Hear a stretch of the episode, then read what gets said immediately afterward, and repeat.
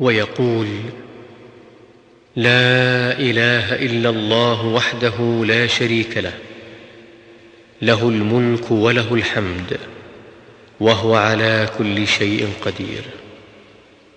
عشر مرات أو مرة واحدة عند الكسل.